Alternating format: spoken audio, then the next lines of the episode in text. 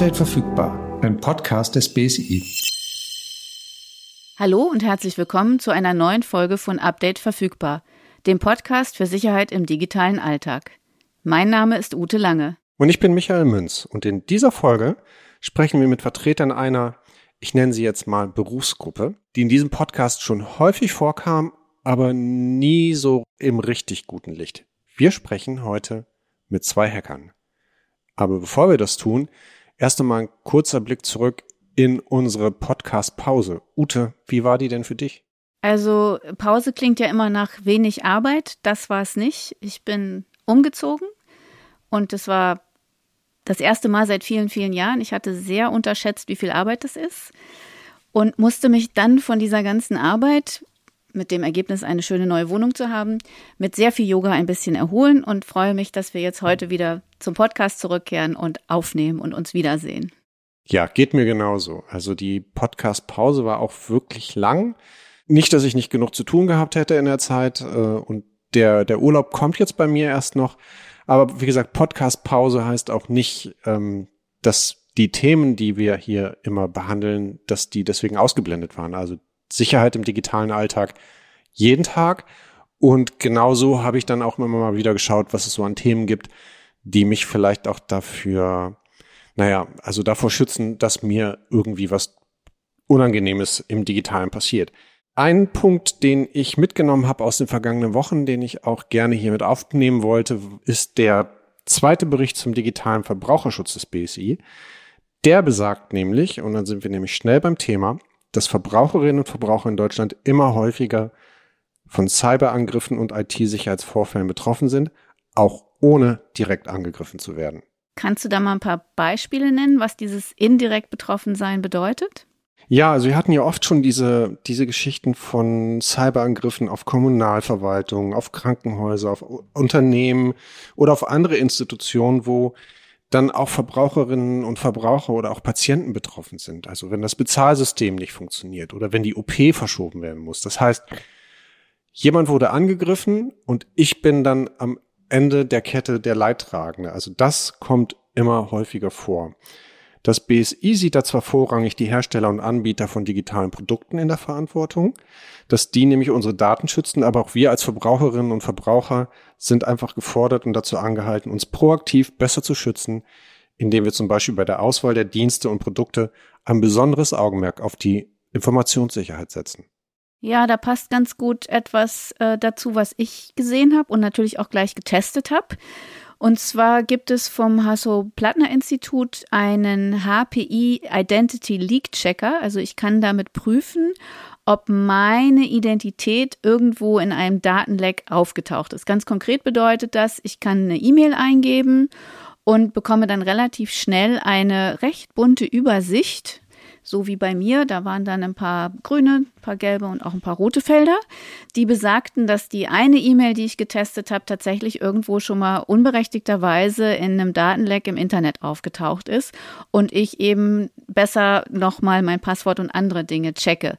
Ich habe dir das ja geschickt. Hast du das auch mal getestet? Hm, ich habe das auch gemacht und diese Ergebnisübersicht, die man bekommt, die ja in unterschiedlichen Farben ist, die hat mich sehr daran erinnert an diese Zahnpasta-Werbung aus meiner Kindheit, wo so ein Kind fröhlich strahlend so ein Kaugummi kauen muss und dann den Mund wieder öffnet und alles farbig ist. Und so fühlte sich das für mich auch an. Ich hatte offenbar meine E-Mail-Adressen ein paar Mal in Leaks drin. Das war so an vielen Stellen rot, was ich da bekommen hatte als Ergebnis. Ich habe dann Passwörter geändert, einfach um sicher zu gehen, dass damit nichts passiert und kann aber auch wirklich feststellen, gerade wieder ein erhöhtes Aufkommen an Spam, an Sachen, wo ich denke, das kann nicht sein. Ähm, wo haben die meine Adresse her? Das kommt oft vor in letzter Zeit und ich krieg auch gerade wieder Anrufe von Nummern, die ich nicht kenne, wo ich auch jetzt aus Prinzip nicht mehr dran gehe, weil ich keine Lust habe, mit irgendeiner Maschine zu sprechen, die mir versucht, irgendwas anzudrehen oder so einen Fall zu haben von, darf ich mich mal auf Ihren Computer einloggen? Wir sind von Microsoft, halt so eine Geschichten. Das will ich auf jeden Fall nicht. Und äh, deswegen bin ich auch gerade wieder erhöht wachsam bei solchen Themen. Ja, ich weiß heute nicht so ganz bevor wir hier mit der Aufnahme gestartet haben. Ich habe tatsächlich so einen Anruf bekommen und der war auch von anonym und normalerweise gehe ich da nicht ran, aber irgendwie weiß ich nicht, hatte ich den Impuls und es war dann auch wieder so ein Fake-Anruf, wo ich dann relativ schnell gedacht habe, gesagt habe, nein, danke, kein Interesse, ähm, ich leg jetzt auf. Ähm, und das führt mich zu einer anderen Geschichte, die ich gelesen habe in den letzten Wochen, dass selbst so ein Bundesamt wie das BSI ähm, von solchen kriminellen Aktivitäten nicht ausgeschlossen ist, beziehungsweise sogar für diese missbraucht wird. Also das grassieren jetzt gerade sogenannte Spoofing-Anrufe. Musste ich mal nachgucken, was das so ist mit der BSI-Rufnummer. Und zwar bedeutet Spoof im Englischen Parodie. Also imitiert jemand eben das BSI oder auch andere Unternehmen, seriöse Behörden, ruft an und möchte dann auch sensible und persönliche Daten abgreifen. Ne? Also indem sie sich eben ausgeben als jemand, der normalerweise recht vertrauenswürdig ist. Das BSI ist darauf aufmerksam geworden, warnt auch davor und empfiehlt halt sofort aufzulegen, wenn ein solcher Anruf eingeht. Mehr dazu dann in den Show Notes, weil das scheint im Moment äh, relativ breit umzugehen. Kann man also nur vorwarnen. Ja, und wenn man sich das so alles anhört, dann passt dazu ja auch noch das Ergebnis ähm, einer Studie von der Initiative Deutschland sicher im Netz. Deren Index besagt nämlich, dass VerbraucherInnen derzeit schlechter vor Cyberangriffen geschützt sind als in den vergangenen Jahren. Das hängt halt einfach damit zusammen, dass es viel mehr Angriffe gab und gibt, als es noch in der Vergangenheit war und gleichzeitig wir aber nicht hinterherkommen damit, unseren Schutz auf dem jeweils nötigen Niveau zu halten. Also wir haben ja oft schon in früheren Folgen diesen Fall gehabt von, ich habe ein neues Gerät, ich richte das einmal ein und dann gucke ich das nie mal an. Stichwort Router, ne, der landet dann in der Ecke. Dass man da immer am Ball bleiben muss, ähm, dass man immer Updates fahren muss oder wie jetzt, wir auch jetzt in, in diesem E-Mail-Fall, wo wir festgestellt haben, wir stecken in Leaks drin, dass wir da auch Passwörter ändern müssen. Das ist halt wohl etwas, was, was viele Menschen überfordert. Viele fühlen sich nicht sicher oder viele haben auch angegeben, sechs von zehn ähm, Befragten, dass sie auch mehr Hilfe im Netz benötigen. Und da finde ich es gut, dass wir heute mit unseren beiden Gesprächspartnern Menschen dabei haben, von denen wir hoffentlich, naja, was heißt hoffentlich, sicherlich viele Tipps kriegen können, wie wir auch im Alltag weiterhin digital sicher sein können. Ja, ich freue mich auch sehr. Wir haben nämlich heute Emanuel Beer und Tim Sugar zu Gast. Sie betreiben das Unternehmen Prosec und unterstützen unter anderem Firmen beim Thema IT-Sicherheit auf eine Art und Weise, über die wir heute dann von Ihnen auch mehr erfahren möchten. Wir freuen uns, dass ihr da seid. Hallo Emanuel und hallo Tim. Servus, danke für die Einladung. Vielen Dank, dass wir dabei sein dürfen. Wir sind auf euch aufmerksam geworden bei einer Veranstaltung und dachten, dass wir bei euch zum Thema Hacking viele der Fragen loswerden können, mit denen wir uns in den bisherigen Folgen von Update verfügbar befasst haben. Mögt ihr euch beide vielleicht einmal kurz vorstellen? Ja, dann äh, fange ich vielleicht an, weil ich ein Stück weit an dieser Bekanntschaft schuld bin. Das war ja, äh, also ich äh, kann da ja ein Stück weit offen sprechen. Ich habe äh, Ute bei äh, einer Veranstaltung eines großen Telekommunikationsanbieters äh, kennengelernt bin ähm, Mitgründer hier bei ProSec und ähm, ja, beschäftige mich sehr intensiv unter anderem auch mit den Bereichen Faktor Mensch und Social Engineering, ähm, aber auch habe so ein Teil, äh, ein Teil meines Jobs liegt, glaube ich, auch darin, ähm, dass ich versuche, ähm, komplexe Sachverhalte von Hacking und äh, IT-Security ähm, in möglichst einfache und verständliche Metaphern und ähm, Haupt- und Nebensätze äh, zu übersetzen. Das ist äh, ja ein Teil und deshalb ist vielleicht auch einer meiner Spitznamen halt Übersetzer oder Interface. Das habe ich mich damals unter anderem der Ute vorgestellt. Es hat auch gut geklappt. Ich habe damals schon viel von dir mitgenommen. Hallo Tim. Hi, ich, ich knüpfe da mal an, äh, weil ich bin ganz froh, einen Übersetzer auch heute dabei zu haben. Ich habe eher den technischen Hintergrund und äh, hacke streng genommen, ich glaube so seit der dritten Klasse oder so hat das bei mir angefangen. Und auch Mitgründer bei ProSec.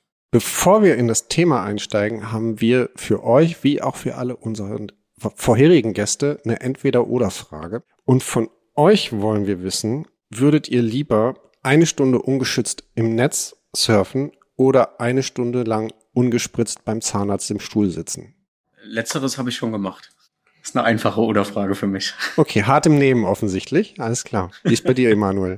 Ich würde mich auch wahrscheinlich zwangsläufig für letztes entscheiden müssen, weil ich immer nicht so gut auf die äh, Narkotika beim Zahnarzt anspringe und deshalb äh, da auch schon zwangsläufig hart im Nehmen war. Okay. Aber ich würde mich auch trotzdem dafür entscheiden. Alles klar, danke euch. Ja, was ihr, liebe ZuhörerInnen, gerade nicht sehen könnt, wir aber, Imalo und Tim tragen weder Skimützen vor ihrem PC, noch haben sie ihre Hoodies weit ins Gesicht gezogen. Das sind ja oft so Klischees in der Berichterstattung über eure Berufsgruppe, wie Michael sie genannt hat, die Hacker. Wir kennen diese Gruppe bislang nur als Halunken. Es handelt sich entweder um Erpresser, Script-Kiddies oder staatlich beauftragte Bösewichte. In welche Kategorie passt ihr beide denn? Das legale Berufsbild. Ähm, also der, der Beruf dazu ist eigentlich obergefasst Security Analyst, also sowas wie Sicherheitsanalyst und im offensiven Bereich, das, was wir als Hacker machen und wo man es kennt, ist dann Penetration Testing, also das Hacken von Systemen, aber legal per Auftrag.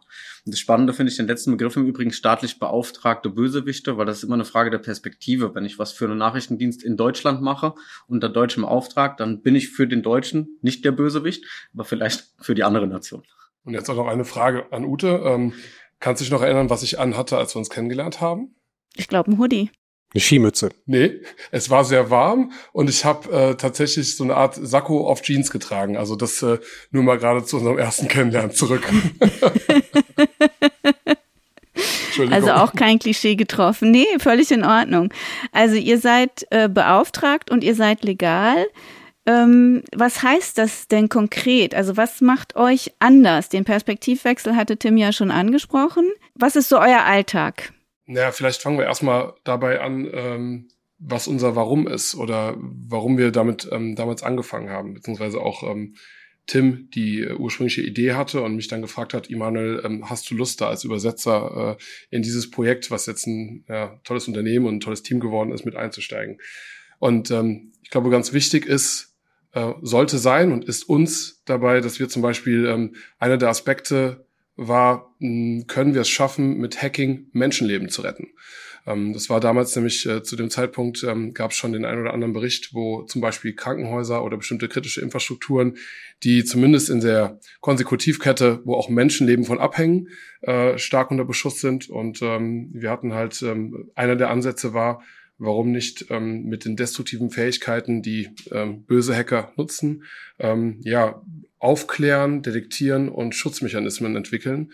Und ähm, das ist, glaube ich, eine der Grundsachen, äh, die uns anders machen, das, warum wir damit angefangen haben. Und ähm, dass man halt ein wirklich, also es nicht nur auf dem Papier steht, Ethical Hacker, ähm, sondern man das auch wirklich mit einem ethischen Ansatz und einem korrekten moralischen Kompass macht. Das ist, glaube ich, sehr, sehr wichtig. Uns unterscheidet am Ende die, die Moral, in der wir, glaube ich, in der Gesellschaft alle groß geworden sind und ich hoffe, alle die gleichen identischen Werte haben, dass wir zwar Geld verdienen wollen, weil wir auch Unternehmer sind und Mitarbeiter, die auch Gehalt haben wollen, aber äh, das nicht tun auf Kosten anderer.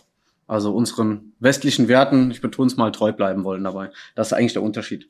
Und es ist ja wahrscheinlich nicht so, dass es einen Studiengang gibt für das, was ihr gemacht habt oder eine Ausbildung. Also ihr habt ja, wahrscheinlich seid ihr Autodidakten und wie seid ihr dann zu dem geworden, was ihr jetzt seid und was habt ihr so an, als Äquivalent zu einem Ausbildungszertifikat an der Wand hängen? Ganz viele Zertifikate. Also ja, hast du richtig äh, gesagt, es gibt keine klassische Ausbildung, zumindest nicht in dem Bereich. Es gibt mittlerweile auch Studiengänge, die so ein paar Sachen davon aufknüpfen, aber äh, 100 Prozent gibt es keine Ausbildung, wie werde ich Hacker im legalen Bereich. Äh, ich habe in der dritten Klasse angefangen, also ich glaube dritte Klasse war es. Das war damals zu meiner Zeit so der Wechsel von Modem auf ISDN.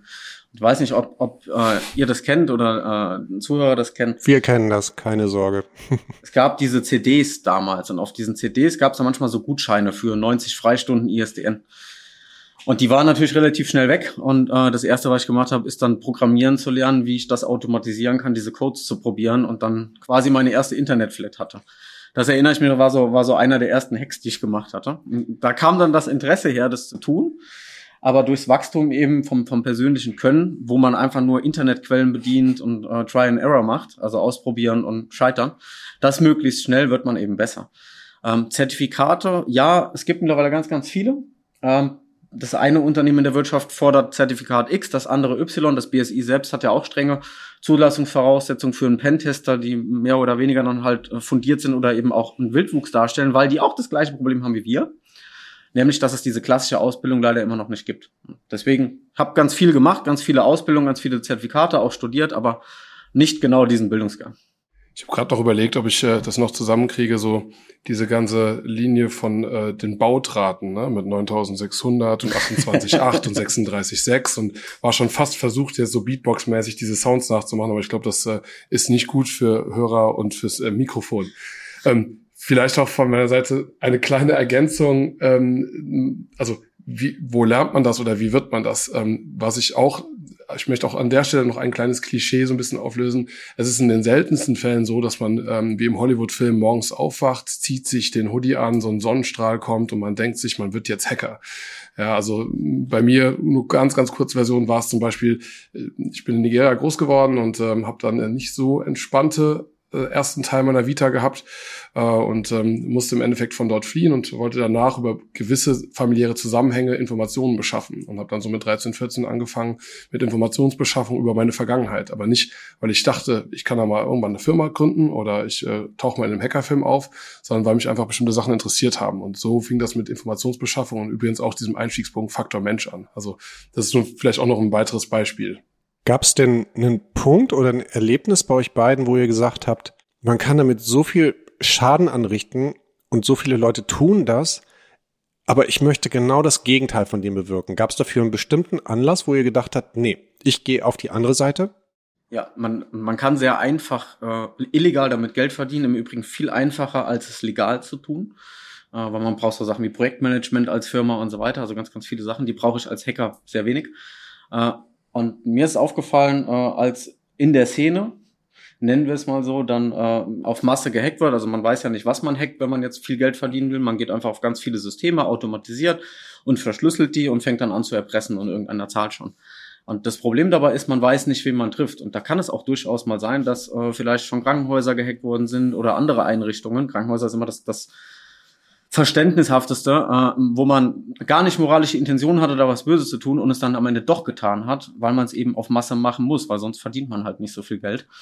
Und das war dann so der Moment, wo ich gesagt habe, nee, das, das kannst du nicht machen, das äh, ist gänzlich gegen das, wofür du eigentlich stehst und leben willst. Und dann verdiene ich lieber nichts und weiß nicht, ob ich erfolgreich bin. Das hat jahrelang gedauert, bis ich dann überhaupt mal in den Bereich beruflich reingegangen bin, weil ich es einfach nicht wollte. Ich muss aber äh, gerade noch sagen, das war auch genau einer der Punkte, als du mich damals angesprochen hattest, ja. was ein Beispiel war und was äh, für mich auch ganz klar gesagt hat, okay, das ist ein Warum, für das ich auch gerne mit antreten will. Und ich weiß auch, dass ich mir ein paar Wochen vorher äh, von einer dieser größeren Hacker-Kongresse, ich lasse jetzt mal den Namen weg, äh, auch ein Proof of Concept angeschaut hatte, wie zum Beispiel ein Herzschrittmacher gehackt wird. Und ja. ähm, das zusammen war ein sehr, sehr starkes Warum. Mhm. Ihr habt jetzt schon ein paar Mal diesen Pen-Test genannt. Vielleicht gucken wir mal, was das heißt, weil das ist ja euer Alltag. Ihr habt eingangs auch gesagt, dass ihr das halt beauftragt legal macht. Was macht ihr denn da ganz genau, damit wir uns so ein bisschen vorstellen können, wie das bei euch und vielleicht auch Firmen ne, die ähnliches machen wie ihr abläuft. Vereinfacht gesagt und Immanuel übersetzt, wenn es zu technisch wird.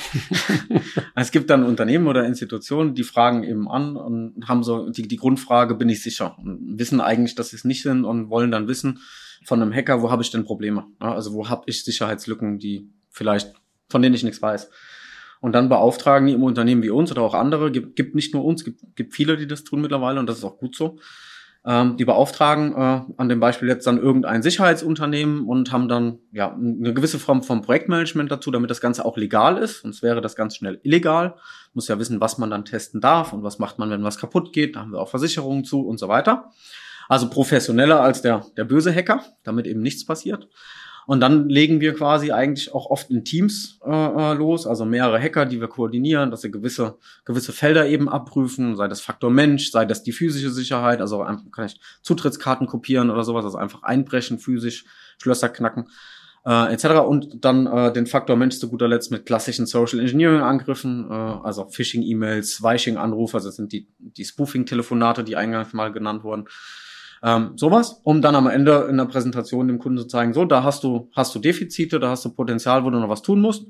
Und dann ist die Dienstleistung als Penetration Test oder Red Teaming auch beendet. Vielleicht mache ich an der Stelle kurz eine Übersetzungsbox auf für drei Begriffe. Das was einmal, ne, wir haben ja Phishing kennt glaube ich jeder und die anderen Vari Varianten äh, Spearphishing und Co. Wishing ist ja im Endeffekt, wenn ich das V vorne davor mache für Voice und Smishing, wenn ich das per SMS. Wahrscheinlich habt ihr das in Folgen davor schon mal gehabt. Nur ich dachte, es ist ein guter Moment, um kurz nochmal Phishing, Deswegen Phishing ich- und Smishing. Deswegen liebe ich, dass du dabei bist. das war so das gelbe Kästchen damals im, äh, im Geschichtsbuch. Entschuldigung. Wunderbar, weil wir ja auch vorhin schon über diese Anrufe gesprochen haben, ne, was nicht ganz Voice ist, aber da wird halt auch etwas vorgegeben, was nicht stimmt und Menschen glauben das dann aber. Der Faktor Mensch, da würde ich gerne noch äh, mehr zuhören. Was sind denn, aber um die Frage mal allgemeiner zu stellen, was sind denn so gängige ähm, Schwachstellen? Also wenn, du hast ja gesagt, Tim, es meldet sich ein Unternehmen und sagt, äh, ne, guckt mal bei uns, was Sache ist. Meistens haben sie das Gefühl oder wissen schon, dass da was nicht ganz in Ordnung ist. Was sind so die häufigsten Vorkommnisse, die ihr so beobachtet? Also vielleicht, ich ähm, fange erstmal ein bisschen allgemeiner an. Ähm, am Ende des Tages ist es fast egal, ob es jetzt ein äh, 50 Mann oder 500 oder 5000 äh, Mann Unternehmen oder Frau Unternehmen ist, Personenunternehmen ist, Entschuldigung. Ähm, sehr häufig mh, fängt die erste, fängt eine der ersten Herausforderungen damit an mit der Detektion. Also sind sie überhaupt in der Lage, Angriffe ähm, in der Qualität zu erkennen, wie es wichtig wäre. Ähm, dann gibt es so Themenfelder äh, wie das klassische Netztrennung oder Segmentierung. Also sprich, ähm, wenn ich schaffe, auf einen bestimmten Teil, ein Client, ein Gerät oder einen Webserver vorzudringen, schaffe ich es dann auch in den Rest zu eskalieren. Ähm, dann auch solche Felder wie, ähm, ihr habt es eben auch kurz erwähnt, das ganze Thema mit Updates und Patch-Management. Ich habe das letzte, letzte Woche äh, in Berlin bei einem Vortrag habe ich gefragt, hey, äh, wer hat alles einen Staubsaugerroboter zu Hause? Und dann gingen drei Viertel der Hände hoch und dann hab ich gesagt, ja, Brust, Michael hat einen. Aber kein mit WLAN. Brust, Brustmahlzeit, da ist ein Webserver drauf. Nein, keiner. Also ich habe extra einen ohne WLAN gekauft. Also ich bin mir sicher, dass der nichts kann. Und der ist so dödelig in der Wohnung. Aber der hat bestimmt Bluetooth, oder? Auch nicht. Der kann gar nichts. Also der, Okay, das der, gut. der kann gar nichts. Ich Aber saugen. Das kriegt er noch hin. Aber ich hatte genau aus dem Grund eben nicht so ein Gerät gekauft, was alles kann, sondern einfach nur der durch die Gegend fährt und ständig vor eine Wand. So einen habe ich. Okay, sehr gut. Also äh, die, für die Zuschauer, also Tim hatte direkt die Daumen gehoben, als, äh, als du das gesagt hast, ne? Also ohne Konnektivität. Ähm, ja, das sind halt so, das sind halt so Bereiche, ne? Also Detektion, ähm, auch Patch-Management, also werden Updates eingespielt, aber am Ende des Tages ähm, haben sie alle eine sehr ähnliche Herausforderung. Ähm, sie digitalisieren und digitalisieren heißt halt, ne, man schafft Schnittstellen und Schnittstellen sind Angriffsvektoren. Ob man, äh, ob es jetzt ein äh, zu Hause der der Staubsaugerroboter ist, ob es irgendwie ähm, eine ähm, Fertigungsanlage beim Maschinenbauer ist ähm, oder ob es eine neue Telefonanlage ist, die man noch nicht so richtig im Griff hat, äh, die dann zum Angriffsvektor wird. Das sind halt typische Bereiche. Ich weiß nicht, Tim. Ja, und ich würde noch die, die letzte Schwachstelle Mensch nämlich erklären. Da sind es ja seit Jahrtausenden immer die gleichen Schwachstellen, nämlich sowas wie Neugierde, äh, Angst, also die klassischen Emotionen, die wir immer wieder ausnutzen. Also ich sage mal so unser Evergreen. Also wenn wir technisch nicht reinkommen, darüber klappt's immer. Es, es klingt ein bisschen gemein, also muss man ehrlich sagen. Wir hatten ja auch schon oft Beispiele, auch in einem Podcast, was dieser CEO-Hoax, wo es dann heißt, ähm, überweisen Sie mir das Geld hierhin oder der Anruf mit der Stimme und so. Das sind dann genau diese Beispiele, die ihr auch macht und wo du dann jetzt auch sagst, im Zweifel klappt das schon. Also man kennt ja das mit den USB-Sticks, das Beispiel, äh, wenn ein USB-Stick irgendwo liegt, nicht einzustecken. Was, was glaubt ihr, was passiert, wenn ich einen USB-Stick in eine IT-Abteilung hinlege und da drauf schreibe mein Bitcoin-Wallet? Und, äh, wenn es gezielt für die Zielgruppe eben ist, mit verschiedenen Szenarien, dann funktioniert das. Ich sage auch immer, es funktioniert bei mir auch im richtigen Moment. ne? Also ich nehme mich selbst nicht davon aus, dass ich jetzt sage, weil ich weiß, wie es geht, bin ich unhackbar. Genau das Gegenteil ist der Fall. Aber das ist auch das Erste, was ich nur, was ich nur jedem Zuhörer sagen kann. Man darf sich selbst nicht für sicher halten und für besser als die anderen, weil genau dann wird man der Erste sein, dem es passiert. Und wenn, ich gehe sogar noch eins weiter, wenn der Hacker ein guter Marketingstratege ist, sprich das Targeting beherrscht, da waren auch schon ein paar Projekte dabei, die haben auch richtig Spaß gemacht, dass wir zum Beispiel bei einem großen Kosmetikhersteller äh, dann halt geschaut haben, kleine goldene USB-Sticks und die dann in der Nähe von dem eher dem Mini Cooper äh, und Co. ausgelegt. Äh, und ähm, ja, Ute, jetzt kannst du vielleicht überlegen, wer dann eher die Zielgruppe war. Äh, und das hat auch gut funktioniert. Und das sind natürlich dann so Sachen, das hat auch viel mit individualpsychologischem Targeting und so weiter zu tun. Ich ähm, bin gerade sehr am Grinsen und du auch ein wenig. Aber wo ihr das gerade mit den USB-Sticks erzählt, ähm, an, an dieser großen Konferenz, an der ich gerade mitgewirkt hatte, gab es einen Tag, einen Vorbereitungstag, da hat mich eine, eine Kollegin aus der aus dieser Konferenztechnik gefragt, ob ich einen USB-Stick hätte, weil sie müsste gerade mal irgendwas an ihrer Lichtanlage äh, speichern, keine Ahnung was. Und ich habe ihr wirklich einen USB-Stick gegeben.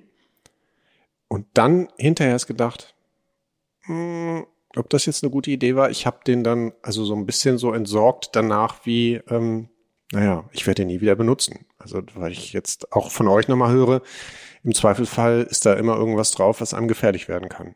Das gleiche für QR-Codes. Also ich, ich habe das mal Cross-Paper-Scripting genannt. Vielleicht zu tiefgehend als, als Gag von einem Cross-Site-Scripting abgeleitet, äh, indem wir einfach äh, infizierte QR-Codes in der Zeitung gedruckt haben und geguckt haben, ob die Leute scannen. Und ja, sie scannen QR-Codes in der Zeitung. Hat mich selbst gewundert, ich hätte es nicht getan, aber eine Neugierde ohne Informationen, einfach nur einen QR-Code rein auf eine ganz große Seite. Funktioniert. Jetzt nutzen wir es bei Employee Branding, ne? Ja. Um Mitarbeiter zu gewinnen. Aber okay, anderes Thema. Aber damit habt ihr ja nichts Böses im Sinn, sondern ihr wollt ja offensichtlich mehr Leute rekrutieren. Das führt mich auch zu einer Frage, die mich beschäftigt. Gibt es denn einen Markt für Menschen mit euren Kenntnissen und Erfahrungen? Also wir haben vorhin von zunehmenden Angriffen gesprochen. Boomt das Geschäft für euch jetzt in Anführungszeichen? Was die Nachfrageseite bei Kunden angeht, definitiv, aber ich glaube, das ist kein Geheimnis. Was die Mitarbeiterseite angeht, ist das Problem, dass das Zeitfenster klein ist. Also ja, es gibt sehr viele, die es tun, das sieht man an den Schadenszahlen, aber wir wollen natürlich keinen, der straffällig geworden ist, selbst wenn er sich nicht hat erwischen lassen, sondern wir wollen die Leute genau an dem Punkt abholen, wo sie noch nichts Böses getan haben und sagen, hey, es gibt auch eine Perspektive und die ist am Ende die bessere äh, Perspektive, nämlich legal beruflich und da auch äh, Leute, die gleichgesinnt sind, äh, kennenzulernen und sich austoben zu können, ohne sich verstecken zu müssen. Also ja, es gibt einen Markt, aber das Zeitfenster ist begrenzt und da würde ich mir tatsächlich auch wünschen, wenn es irgendwann mal eine gute Ausbildung gibt, damit man den Leuten eine Perspektive gibt. Kann man denn auch als Quereinsteiger dabei sein? Ich frage für einen Freund. Klar, also wir haben, wir haben auch bei uns und ich weiß auch andere Firmen haben viele Quereinsteiger, aber es gibt eben diesen Beruf nicht. Aber wer sagt, dass man etwas nicht kann, äh, wenn man es als Hobby 20 Jahre gemacht hat, nur weil man beruflich etwas anderes tut? Bei uns ist es ja auch bei allen, die wir haben, irgendwo als Hobby entstanden und Leidenschaft. Und gibt, gibt glaube ich, viele Seiten von einem Menschen, was man gut kann, ohne dass man ein Zertifikat für hat. Äh, hey, das kannst du besonders gut.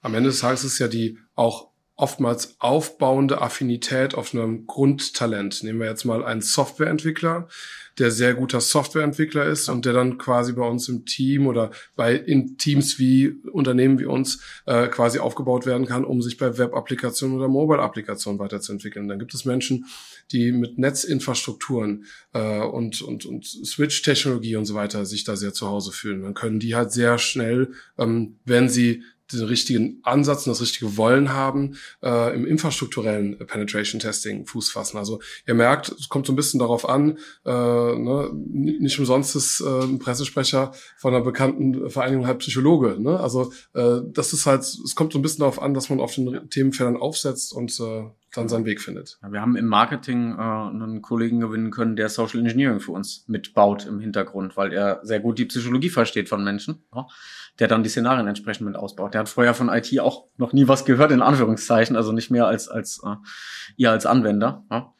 Oder im Lösungsbereich ein Die Szenarien sind cool. Ein Diplom äh, ähm, ja. Philosophen. Also ja. haben wir auch. Das nur mal so zu dem Bereich. Aber das heißt nicht, dass das Lernen einfach ist. Also man muss fleißig sein. Dein Freund hat Perspektiven, Michael. Ich würde noch mal kurz auf eine Sache zurückkommen, die du erwähnt hast, Tim. Also bloß weil ihr euch gut auskennt, seid ihr nicht gefeit vor Angriffen. Ist euch denn schon mal was passiert, was euch jetzt nicht peinlich ist, hier zu offenbaren? Natürlich. Äh, also wir wissen zumindest noch nicht, dass wir erfolgreich gehackt worden sind, aber wir haben schon durchaus mal Angriffe gehabt, wo wir äh, sehr nervös waren und gesagt haben, na, sind sie jetzt schon irgendwo drin? Wo sind sie denn? Und nicht innerhalb von einer Stunde sagen konnten, was genau ist passiert. Und das ist schon wie Manuel sagte, ziemlich gefährlich, wenn man nicht weiß, was genau jetzt gerade passiert und wo derjenige äh, was versucht, weil dann kann man nicht gut reagieren. Das haben wir, haben wir häufiger, die Situation, weil wir auch von solchen Angriffen, wenn wir selbst in Anführungszeichen Opfer wären, dann lernen wir. Es sind jetzt keine Daten abgeflossen oder wir wissen nicht, dass jemand erfolgreich war, aber ich kenne das Gefühl ganz gut, wenn man nicht weiß, ob jemand gerade erfolgreich ist oder nicht. Ja. Was vielleicht auch wichtig ist, ähm, das hat ja auch nicht nur mit uns äh, direkt zu tun, das kann ja auch zum Beispiel mit unseren Familien zu tun haben. Also äh, in Zeiten wie diesen äh, gab es zum Beispiel auch mal einen Anruf von meiner Frau Julia, äh, die dann gemeint hat, ey, hier war einer, der hat gesagt, er wollte irgendwie ähm, äh, den Internetanschluss durchmessen. Ja, ähm, und dann habe ich sofort gefragt, okay, äh, hat er sich ausgewiesen? Ähm, hast du aus dem Fenster geguckt ähm, mit dem Auto? Hat das gesamte Szenario gepasst? Und dann war kurz Stille. Wir konnten es dann hinterher nachvollziehen und es war alles gut. Aber ähm, auch solche Dinge ähm, gehören halt mit dazu. Ja, ich hatte es bei meiner Frau. Äh, meine Frau war krebskrank, wir waren im Krankenhaus, in Kurzfassung, äh, konnte nicht behandelt werden und dann kam die, die Ärztin, die die Behandlung machen sollte und sagt, es geht gerade nicht, weil wir sind gehackt worden und die Systeme stehen. Und das war mit einer Selbstverständlichkeit, mm, es kam für mich so rüber, naja, Sie wissen ja, wenn Sie gehackt werden, dann kann man dagegen nichts tun. Und das sagte sie dann mir und meiner Frau. Ja. Und ich war so sauer, dass ich dann das WLAN tatsächlich gehackt habe mit einer SQL-Injection, zu technisch. Auf jeden Fall habe ich dann dem äh, äh, Geschäftsführer eine Nachricht in die Postbox gelegt und sagt, er soll sich bitte bei der Firma Prosec melden, weil man kann durchaus sich davor schützen. Ähm, ja, hat sich auch gemeldet und haben es dann mit einem Gag aufgelöst, haben es auch umsonst gemacht, weil na, es geht uns da nicht immer ums Geld, aber sowas ist halt, ja. Ich kann mich noch gut dran Muss nicht sein. Braucht keiner. Jetzt ähm, ist ja seit irgendwie 130 Tagen auch der Krieg ähm, in der Ukraine. Wir haben an vielen Stellen mitbekommen, dass da auch digital viel gemacht wird. Ist das etwas, was bei euch auch noch mit ankommt? Also habt ihr auch das Gefühl, in den letzten drei, vier Monaten hat die, die Situation nochmal verändert, auch bei euch? Ja, also Nachfrage logischerweise wieder hochgegangen, weil äh, zu Recht auch viele Unternehmen Angst haben. Also Stichwort Bloody Trade ist ein, ist ein großes Thema. Ähm, Stichwort, also jemand, der für Russland oder die Ukraine Geschäfte macht, ist jeweils dann von der anderen Nation im Fokus ganz besonders als Ziel ausgerufen. Das trifft aber auch auf Zulieferer zu, die dann diese Unternehmen eben beliefern. Die waren ganz direkt unter dem Stichwort Bloody Trade eben dann äh, massiv unter Beschuss. Und dann gibt's aber auch äh, False Positive Angriffe, also wo man versucht, irgendwie ein Unternehmen zu hacken, wo man denkt, dass es richtig ist, Stichwort Killnet, die dann auch aus Versehen deutsche Unternehmen treffen, weil sie irgendwie denken, da besteht eine Wirtschaftsbeziehung, was teilweise einfach gar nicht stimmt. Und da haben wir dann auch unabhängig vom Unternehmen als, als Freizeitprojekt äh, äh, eben, naja, ich sage jetzt mal, eine, eine, Software geschrieben, die auch äh, westliche Nachrichtendienste nutzen, um früh zu erkennen, wenn böse Hacker eben sich austauschen und Sachen publik machen einfach um die westlichen Werte zu unterstützen, zu vertreten. Ich hätte jetzt gerne nochmal die Übersetzungsbox für den ein oder anderen Begriff, den Tim gerade genutzt hat. Ja, ich ähm, habe ich hab auf meinen Einsatz gewartet. Also fangen wir vielleicht mal an ähm, bei dem Hashtag Bloody Trade. Ähm, um das ein bisschen in eine Metapher zu packen, ihr könnt euch das so vorstellen. Ähm, also zum einen kann man einfach mal bei äh, Twitter eingeben, äh, Bloody Trade als Hashtag und dann mal schauen, was da passiert. Ähm, das, ein Beispiel war, dass eine sehr große Anzahl von Banken äh, in einem Symbol äh, zusammengefasst äh, auf eine MIG äh, mehr schlecht als recht gefotoshoppt wurden. Ähm, dieses Symbol der MIG wurde dann quasi bei Twitter geteilt, ist innerhalb von einer Woche mehrere tausend Mal auf LinkedIn und Twitter retweetet worden und Co. mit dem Ansatz oder dem Aufruf, greift diese Bankenbereich an, weil die sind böse, weil äh, die zahlen ja im Endeffekt äh, äh die Mix äh, und die Panzer und so weiter. Und das ist halt ja, ich will jetzt nicht sagen äh, Zeitenwende nach Scholz-Modus, aber ähm, bisher hatten wir halt die Situation, wir haben, wo er auch immer schon, wo auch ihr ja schon drüber berichtet habt, man hat Schwachstellen, man hat Sicherheitslücken, dann gibt's Scans, dann gibt's Angriffe. Hier haben wir halt eine etwas neue Dimension. Hier haben wir halt Aktivisten, äh, die mit so ein bisschen dem Kreuzzuggedanken gerechtfertigt denken, okay, äh, ich poste jetzt etwas und rufen alle anderen dazu auf, äh, greift die auch an. Und dann verschwimmen auch solche Grenzen. Sind das Script-Kiddies? Ist es jetzt äh, eine Anonymous sind es, wer auch immer, das ist dann fast nicht mehr interessant. Und das ist eine Situation, ähm, der sich auch Unternehmen in der Zukunft äh, ja, gegenüber sehen. Ähm, was heißt das im Umkehrschluss? Ähm, man muss nicht mehr nur an der Firewall oder am IT-Logging aufpassen, sondern auch eine Marketingabteilung sollte Bots schalten, um zu wissen, okay, sind wir irgendwo gerade auf dem Schirm und kann es wenige Stunden danach zum Beispiel an der Firewall äh, knallen. Das ist halt eine neue Herausforderung und eine zweite Dimension. Also nicht nur IT-Logging, sondern auch eine Art Marketing-Logging, ähm, grob übersetzt. Ja, danke für die Übersetzung. Ich hätte ähm, jetzt noch mal eine Frage für unsere Zuhörer und Zuhörerinnen und auch für Michael und mich. Wir lernen ja hier in dem Podcast immer dazu. Gibt es aus eurer Sicht Tipps und Tricks für uns äh, Verbraucher, also Normalsterbliche, die nicht unbedingt über eure Kenntnisse verfügen? Michael hatte ja diese eine Studie erwähnt, dass sechs von zehn Internetnutzern dieser Studie zufolge Hilfe im Netz brauchen. Vielleicht können wir noch ein bisschen was anbieten am Ende dieser Folge. Wir sprechen sehr oft über Updates und Passwörter, aber was sind noch so andere Dinge, vor allen Dingen, wenn ihr an Social Engineering denkt? Was, äh, worauf können wir achten, sollten wir achten, um uns auch noch besser zu schützen?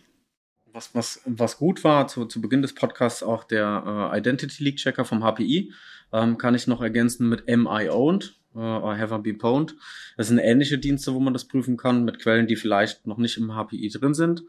Die, die Summe macht's dann, um einfach zu gucken, bin ich mit meiner privaten E-Mail-Adresse vielleicht schon irgendwo betroffen gewesen? Und wenn ja, dann bitte sofort die Kennwörter ändern. Der zweite Punkt ist, ähm, Passwortmanager benutzen. Und das sind eigentlich keine neuen Informationen. Wahrscheinlich schüttelt jetzt die Hälfte der Zuhörer im Kopf, kenne ich doch, ist aber immer noch ein Hauptproblem, nämlich sch schlechte Kennwörter. Ja? Also nicht ein Kennwort für alles, also nicht ein Kennwort für Amazon, äh, äh, keine Ahnung, Facebook, LinkedIn und Instagram, sondern die Kennwörter trennen und die möglichst komplex machen. Das kannst nur leider immer wieder runterbeten. Und auf den Faktor Mensch, die Frage, um die zu beantworten, sich bewusst sein über die Schwächen, die man als Mensch macht, weil man wird sie nicht abstellen können. Ja. Äh, Gier, äh, Neugierde äh, etc., auch Angst. Und dann immer wieder, wenn diese Emotion gerade eintritt, reflexieren und äh, sich darüber im Klaren machen, dass ich genau jetzt, wenn ich mich gerade ängstlich fühle, die E-Mail vielleicht noch ein zweites und drittes Mal lese oder eine Stunde später nochmal lese, wenn meine Emotion so ein bisschen mehr unter Kontrolle ist. Und dann bin ich weniger anfällig. Genau, lass mich vielleicht das ähm, aufgreifen, Bewusstsein. Ähm, das war auch ein Teil, äh, ähm, als äh, Ute und ich uns kennengelernt haben von meinem Vortrag am Schluss. Ich habe ähm, einen Hauptimpuls, den ich wirklich immer wieder gebetsmühlenartig, egal ob ich vor Studierenden stehe oder in der Wirtschaft, ist halt Kopf und Kontext. Also, dass ich versuche, kann das, was hier gerade mir geboten wird, wie zum Beispiel ein, ein, Knopf, auf den ich klicken soll, den ich jetzt befolgen soll, dass ich den halt genau nicht befolge? Oder kann das in den Kontext meiner Situation gerade passen? Ähm, ich nehme da mal das Beispiel, das hat mir damals meine Mutter auch freigegeben. Ich habe ja an einem Vortrag, äh, als wir uns kennengelernt haben, Ute, habe ich ähm, bewusst ein Video von meiner Mutter gezeigt. Sie ist Seniorin, 83 und hat ein Seniorenhandy. Dieses Seniorenhandy ist zum Glück kein Smartphone. Und sie hat dort eine Smishing-SMS bekommen. Ne, mit Bitte, Sie haben ein Paket bekommen. Zum Glück hat das nicht in ihren Kontext gepasst, weil meine Mutter jetzt nicht gerade die Online-Shopping-Queen ist. Ja, aber es war ein sehr gutes Beispiel, um halt klar zu machen, hey, ähm, die Gegenseite ist auch nicht doof und denkt auch immer stärker intelligent kontextuell. Es gibt Corona, also gibt, bestellt man mehr über Amazon und Co., also kommen mehr von diesen Meldungen. Also müssen wir umso mehr digitale Awareness und Kopf und Kontext bei all dem, was wir tun. Und eben gerade, wenn wir in äh, Grenzsituationen sind. Vielen Dank. Also es war sehr viel dabei und auch eure Erklärungen zum Faktor Mensch haben mich auch nochmal sehr nachdenklich gemacht, muss ich sagen. Das war wirklich sehr aufschlussreich. Danke, dass ihr dabei wart heute. Das war wirklich cool. Danke, dass wir dabei sein durften. Danke euch. Wir machen normalerweise so ein Wrap-up, aber da war jetzt so viel dabei, dass wir die Folge wahrscheinlich selber nochmal hören und mit dem Wrap-up dann das nächste Mal rausgehen, weil äh, einiges muss ich für mich auch nochmal nicht nur übersetzen, sondern in meinen Alltag so ein bisschen mehr integrieren. Also das ist ja das, was wir hier, seit wir den Podcast machen, bei uns selber merken und hoffentlich auch bei allen, die uns zuhören. Wir brauchen für die digitale Welt genauso eine Sensibilität wie für die analoge. Also wir lassen halt nicht unseren Schlüssel draußen in der Tür stecken äh, oder legen ihn in so einem Blumentopf, so dass die ganze Nachbarschaft weiß, wo er ist, außer wir wohnen in einer Nachbarschaft, der wir vertrauen können. Wir ziehen einen Helm auf, wenn wir Fahrrad fahren, ja, wir laden keinen über den Balkon ein. Das heißt, wir versuchen das auch immer in so Bilder zu bringen, wie du vorhin gesagt hast, Emanuel, mit Metaphern. Und da waren jetzt noch mal ein paar Bilder dabei, die, glaube ich, mein Puzzle etwas ergänzen. Ich denke, Michaels auch. Wir hoffen, euch da draußen, die zuhören, haben ebenfalls etwas mitgenommen. Wir packen die Infos in die Show Notes und ähm, freuen uns sehr, dass ihr heute dabei wart. Vielen Dank dafür. Was ich aber jetzt schon sagen kann, ist, wenn ich das nächste Mal irgendwo einen USB-Stick liegen sehe, werde ich nach euch beiden gucken. Also bin ich mir, das, das ist hängen geblieben auf jeden Fall. Danke euch. Ja, ähm, bis zur nächsten Folge im Juli sind jetzt noch ein paar Wochen, wo wir über all das nachdenken können. Und dann geht's aber auch gleich spannend weiter, weil wir nämlich mit einem Experten zum Thema Biometrie und Deepfakes sprechen werden. Da gab es ja jetzt auch ein, zwei Anlässe über, ähm, die einem zum Nachdenken angeregt haben. Das wollen wir aufgreifen in der nächsten Folge, dann Ende Juli. Ja, und bis dahin liked und folgt Update verfügbar auf euren Podcast-Plattformen. So verpasst ihr keine Folge. Ihr könnt auch gerne in ältere Folgen nochmal reinhören. Das würde uns sehr freuen. Hinterlasst uns auch Kommentare. Kontaktiert uns gerne über die BSI-Kanäle auf Facebook, Instagram, Twitter oder YouTube. Oder schickt uns eine Mail an bsi.bsi.bund.de. Wir freuen uns auf Post und bis dahin wünschen wir euch weiter alles Gute. Bis zur nächsten Folge. Tschüss. Ja, schönen Sommer und bis bald. Tschüss.